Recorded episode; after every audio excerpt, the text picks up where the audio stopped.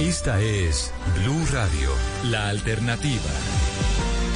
Los cinco años del acuerdo de paz están originando foros y, por supuesto, reflexiones alrededor de cumplimientos e incumplimientos sobre estos años desde que se firmó el acuerdo con las FARC. Dice el presidente de la Comisión de la Verdad, el padre Francisco de Rú, que este gobierno empequeñeció la paz. Padre de Rú, buenos días. Buenos días. ¿Qué quiere decir usted, padre, con esta frase sobre el gobierno Duque?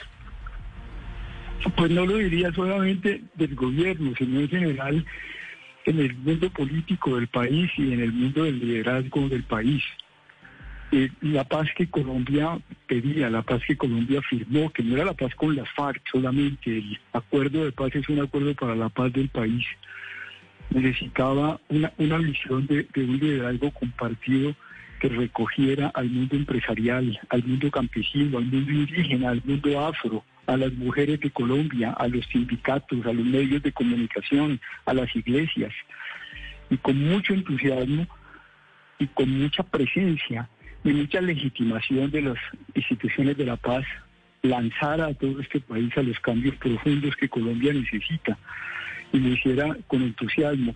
No era solamente un problema de dinero, por supuesto, que el dinero se necesita, pero era un asunto de movilización del país, de ponernos más allá de las pequeñas cosas de las campañas políticas y de las rivalidades de personas y, plantearle al país que lo que hemos vivido de nueve millones de víctimas, esto que tan profundamente vive y siente la Comisión de la Verdad, que sobre todo explotó en los años durísimos de la guerra, entre el año 96 y el año 2009-2010, cuando, cuando termine esa guerra inmensa, ponernos en una construcción todos juntos, que era absolutamente necesaria.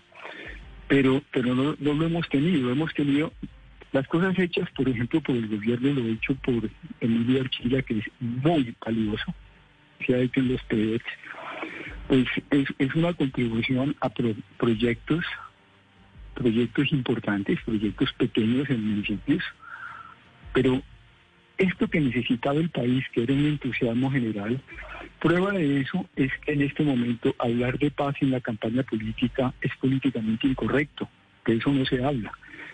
Y, se trata de tocar todos los otros temas, pero no hablar de paz, porque paz se convirtió en un tema eh, casi que vetando. Y, y, por parte de encarar lo que teníamos que hacer en el país, en esta construcción colectiva. A eso me he referido. Sí, pero entonces, eh, cuando los medios dicen que se empequeñeció en este gobierno, usted no se refiere solamente al gobierno, porque lo veo que habla muy bien de Archila, sino en general de todos los colombianos, políticos, clase dirigente, empresarios. Sí, señor. Por supuesto que esto necesita un liderazgo. Un liderazgo desde la cabeza del Estado pero esa misma eh, dirección desde el Estado pues quedó, en cuanto a la paz, quedó muy confundida al interior de las presiones del propio eh, partido de gobierno. Y eso se sintió de arriba abajo. La paz grande la ha mantenido la comunidad internacional.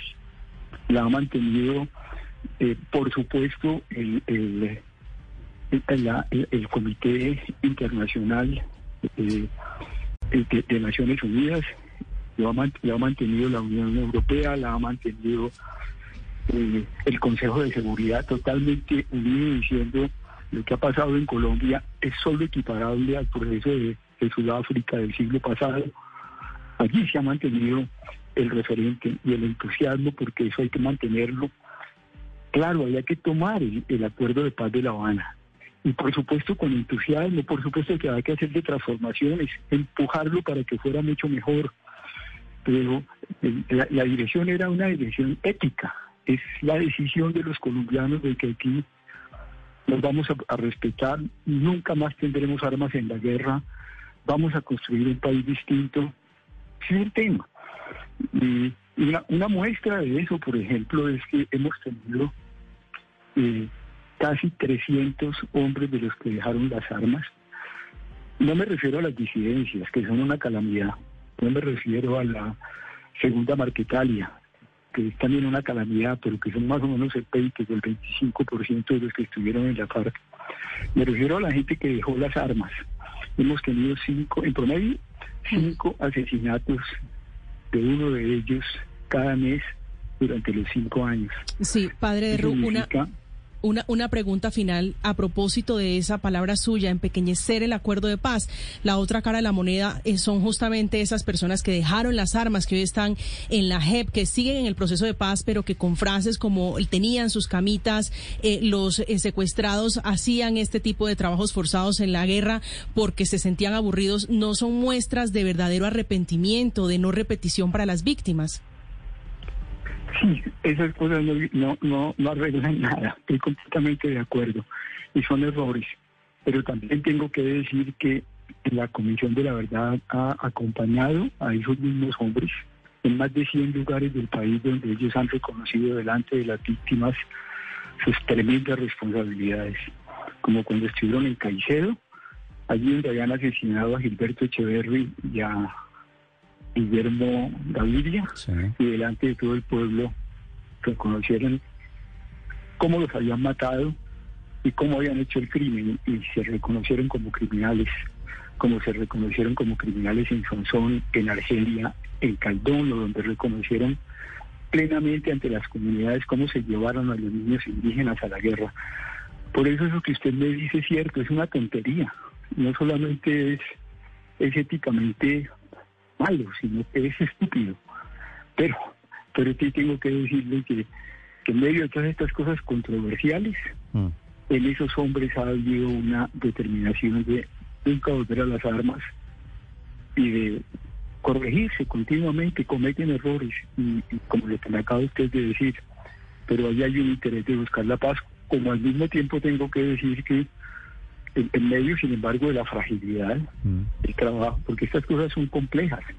El trabajo de la Jurisdicción Especial para la Paz, de la Unidad para Encontrar a las Personas Desaparecidas, de la Comisión de la Verdad ha sido buenísima. Y yo tengo que decir que a nosotros el gobierno nos ha respetado y, y hemos tenido los recursos que necesitamos para hacer la tarea. Pero repito, yo hubiera querido una paz grande. El país la necesitaba. De parte de todos, también de parte de los excombatientes cuando hacen las cosas que usted estaba refiriéndose. Mm, que esa, esa es la última, esa es de Rodrigo Granda. Padre de Rus, siempre es un gusto saludarlo. Gracias por estos minutos. A ustedes, gracias. Sé que está ocupado cinco años del acuerdo de paz.